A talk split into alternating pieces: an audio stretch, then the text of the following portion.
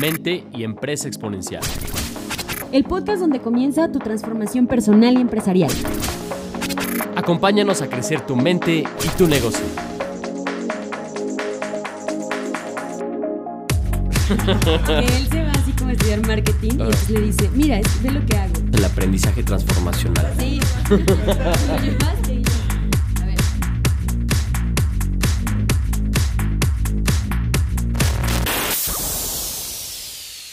Bienvenidos a Capital Emprendedor. Mi nombre es Laura Cortés. Este es el podcast número 10.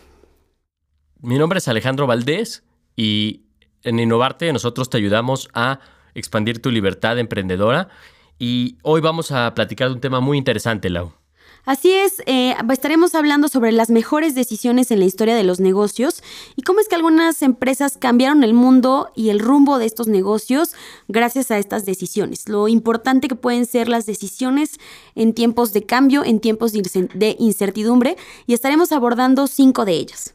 Sí, ¿estás de acuerdo que las decisiones forjan nuestro destino? Totalmente. Creo que las decisiones eh, realmente marcan nuestro camino en la vida como emprendedores y que al final la labor de nosotros como emprendedores pues, es tomar decisiones. De hecho, cualquier ser humano desde que se levanta está tomando decisiones, ¿no? Te levantas y decides qué ropa ponerte, si desayunas o no, qué tipo de, eh, de- de actividades vas a hacer. Todo el tiempo estamos tomando decisiones y la calidad de nuestra vida pues depende de la calidad de las decisiones. Y bueno, hemos visto muchísimos ejemplos en donde decisiones acertadas los llevan hacia eh, éxitos, hacia nuevas oportunidades, así como decisiones incorrectas que han hecho negocios que terminen, eh, que cambien el rumbo de lo que están haciendo o incluso que desaparezcan muchas de estas empresas y pues nos alejan normalmente estas decisiones incorrectas de nuestros sueños, de nuestros anhelos. Y ahí la importancia, ¿no? De, de estas, de estas decisiones y cómo es que van siendo un punto de inflexión, ya sea hacia algo más grande o hacia, eh, pues no sé, reconsiderar y replantear muchas de esas cosas, ¿no? Claro, se requiere tener este conocimiento, ¿no? Para poder tener la sabiduría para tomar buenas decisiones. De hecho, la palabra decisión viene de incisión y es como cortar y es cortar un camino.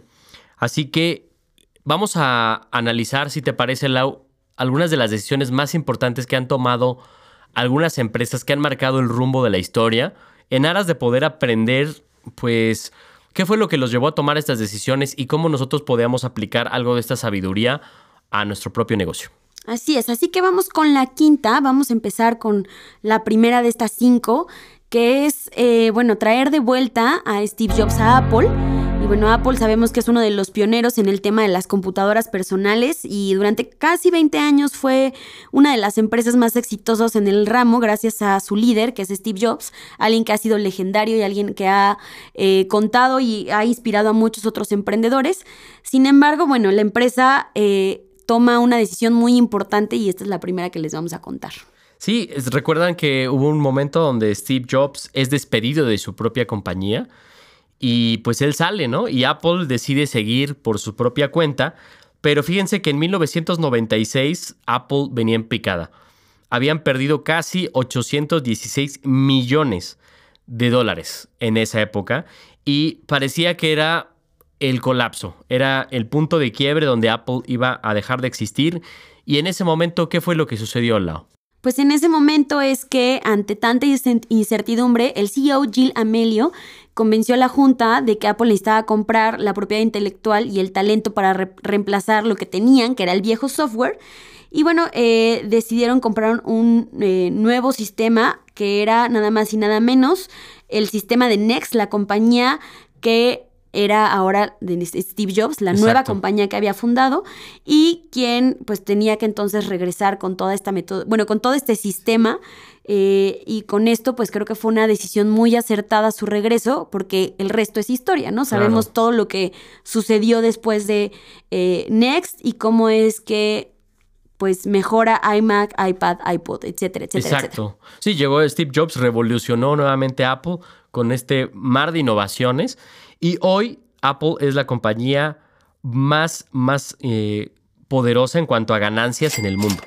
Y esto no hubiera sucedido si Steve Jobs no hubiera regresado a la compañía en 1996. Creo que todos sabemos acerca de esta empresa como Steve Jobs era realmente el corazón innovador, ¿no? Incluso hoy, años después de su muerte, nos damos cuenta que realmente lo que inyectaba a Steve Jobs a esta compañía, pues era esta sinergia entre él, su espíritu emprendedor y la cultura que quería permear y cómo eso, eh, pues generó muchos otros eh, innovaciones, muchos otros productos, muchos otros servicios. Y pues su llegada fue fundamental para que esta empresa no fuera en picada, sino que al contrario fuera hoy eh, el gran monstruo revolucionario de la industria tecnológica que conocemos. Sí, exactamente. Y lo valioso es que justamente ah, nos habla a nosotros como emprendedores de la importancia del liderazgo, de tener a un líder que realmente embone con la cultura de la empresa y que eso hace que las cosas sucedan. Apple eh, creció de la bancarrota a ser una empresa revitalizada, principalmente por la mentalidad de Steve Jobs, que les, les inyectó orgullo, pasión y ganas de crecer a todo su equipo. Entonces, algo muy importante es que tú como emprendedor necesitas tener el liderazgo adecuado que te ayude a crecer. Y vamos con la eh, cuarta decisión de estas cinco, que es la globalización cultural de Samsung, una empresa también global, una gran infraestructura que tienen alrededor del mundo. Y bueno, eh, una, un ejemplo que nos dan en esta decisión es cómo pensar global y actuar localmente. Es fundamental, fíjense, en 1993... Lee Kun-hee, el CEO de Samsung, se dio cuenta de que la cultura estaba muy enfocada hacia sí misma, hacia adentro, y que no había logrado abrir las fronteras globales, ¿no? Algo que eventualmente lo hizo a partir de esta decisión. Y ahí les va cómo fue. Sí, entonces este CEO, al querer crecer, creó un programa bastante interesante donde seleccionaba jóvenes eh, ejecutivos brillantes con alto potencial y los mandaba, fíjate, los mandaba a diferentes rincones lejanos del mundo. Por ejemplo, los mandaba a Rusia, los mandaba a Japón, los mandaba a Alemania, los mandaba a Estados Unidos y no tenían que trabajar. Así es, creo que lo interesante de este ejercicio era que daba la oportunidad a que a través de este año sabático pudieran reconocer la cultura de otros países, eh, poder sumergirse en, en, otras culturas como la rusa, la norteamericana, la alemana, la hindú, y así de esa manera logró hacer una empresa, ahora sí que entendía el contexto global y de esa manera pues ser una marca, una de las principales marcas en el mundo por toda la presencia que tenía. ¿Tú tomarías un puesto así, donde dicen, te vas un año sin tener que trabajar y solamente tu objetivo es conocer a la cultura de la, del país? ¿Lo harías? Sí, la verdad es que muy interesante lo que, lo que hacen al tratar de eh, tener este contexto, ¿no? Muchas veces a través de una trinchera, cuando hablamos de actuar global y pensar local, eh, pues lo que hace es limitarnos, ¿no? Y creemos que a partir de nuestro metro cuadrado vamos a poder interferir y creo que ir al campo, entender el mercado, entender cómo funciona es vital para poder hacer una expansión así de grande como lo hizo Samsung. Así es, entonces el, resultado de este programa fue que estos ejecutivos que estuvieron en las culturas pues, regresaron a la compañía y diseñaron estrategias que les permitieron crecer en los mercados. El resultado de hoy es que Samsung es un, monstruo global, una empresa que es una de las 20 marcas más valiosas del mundo y tiene productos que compiten codo a codo con Apple a nivel mundial. Y bueno, hablando de la tercera decisión que cambió el rumbo de los negocios, es igual a un monstruo. Hablamos de General Electric y cómo eh, hizo un cambio a partir de la Catedral del Aprendizaje. Fíjense, este caso eh, inicia en 1991 con Jack Welch, que al convertirse en CEO decide despedir al 25% de sus empleados, es decir, un cuarto de los empleados que había, e invirtió con todo lo que ahorró esos 50 millones de dólares en un centro de aprendizaje en Crotonville. Y este centro de aprendizaje tenía la intención de ser uno de primera clase y marcar la pauta para que muchas empresas empezaran a hacer sus universidades corporativas. Lo que quería hacer era tener un entrenamiento de alto rendimiento para estos empleados. Cuando hizo esto Jack Welch, muchísimos estaban en contra y le dijeron que estaba loco, que cómo iba a gastar una cantidad de dinero tan alto y realmente pues estaban todos, todos en contra, pero Jack Welch decía que el centro de Crotonville era un vehículo para enseñarle a todos los empleados dónde estamos, a dónde vamos, por qué vamos para allá, además de reforzar los valores corporativos. Es decir, él lo desde un punto de vista estratégico que hizo que toda la empresa se cuestionara con la filosofía de General Electric. Sí, si lo vemos fue una alineación de todo el equipo, de todo el grupo, que realmente resultó en un éxito rotundo, ya que incluso el propio Steve Jobs pasó los últimos dos años de su vida tratando de emular lo que había hecho Welch al crear esta universidad corporativa, esta catedral del aprendizaje, y fue a través de compartir y de estar en contacto a través de este eh, gran edificio el que pudieron tener una alineación de grupo y con eso forjar los siguientes pasos de la empresa. Así es, entonces eh, General Electric fue la catedral del aprendizaje, hoy es pionera de muchísimas universidades corporativas que justamente surgieron gracias a esta idea. Y bueno, la segunda eh, de estas cinco decisiones es la resiliencia de Toyota y su calidad total. Recuerdan, en 1961 eh, Toyota se retira del mercado automovilístico estadounidense. La verdad es que no le fue nada bien, ya que, bueno, el costo era muy elevado, era de mala calidad y entonces deciden irse, pero ahí no termina la historia porque cinco años después regresan y esto fue lo que hicieron. Así es, durante este tiempo eh, Toyota aprende muchísimo de eh, Edward Deming, que es el famoso padre del mundo de la calidad. Tiene una frase de Deming muy interesante que dice, en Dios confiamos, todo lo demás debemos aportar datos, ¿no? Era una persona muy, muy enfocada en el tema de reducir gastos, de aumentar el tiempo de la productividad y de enfocarse en la participación en el mercado. Todo esto Toyota lo aplica y entra en un proceso revolucionario de fabricación de calidad total que hizo que Toyota fuera una de las empresas de mayor calidad en el mundo. Hoy, como sabemos, es la segunda empresa automotriz más grande del mundo y es considerada una de las empresas verdes del planeta, ¿no? De las mejores con sus prácticas y es gracias a eh, hablar de estándares de calidad que, bueno, son reconocidos a nivel mundial e incluso muchas, muchas empresas empezaron a adoptar el mismo sistema de calidad de Toyota para sus prácticas, ¿no? Eh, globales. Y bueno, hablando de la última, ¿estamos listos? Sí.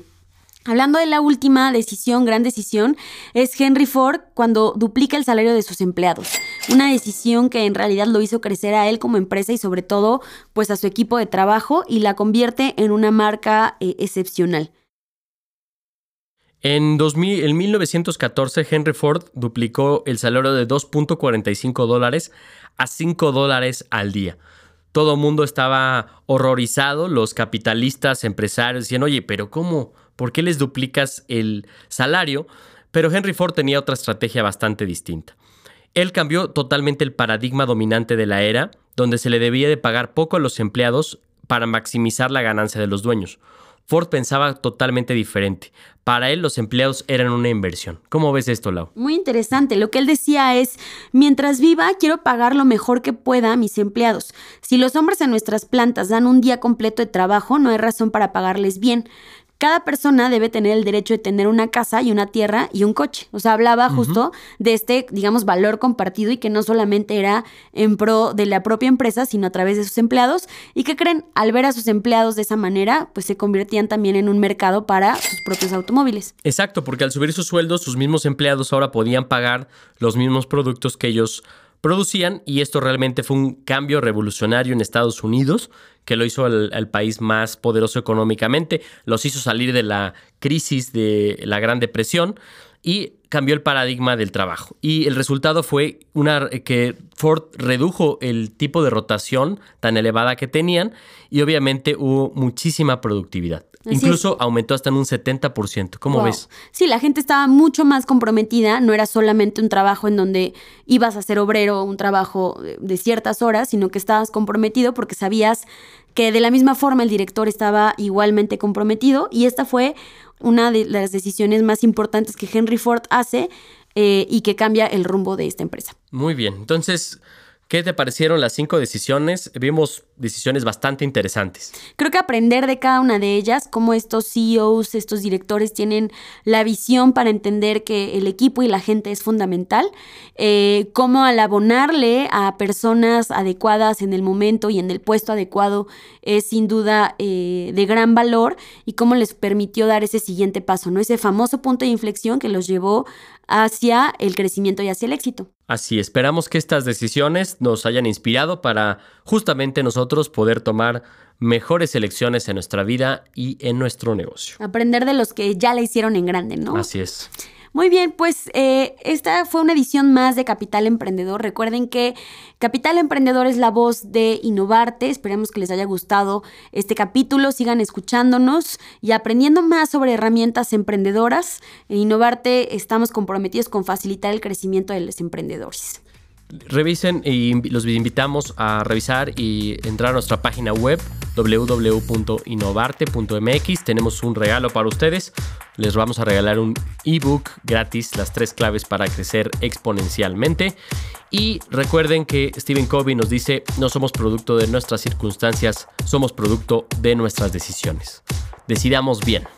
Nos escuchamos en la próxima. Saludos. En Innovarte les ayudamos a expandir su libertad emprendedora.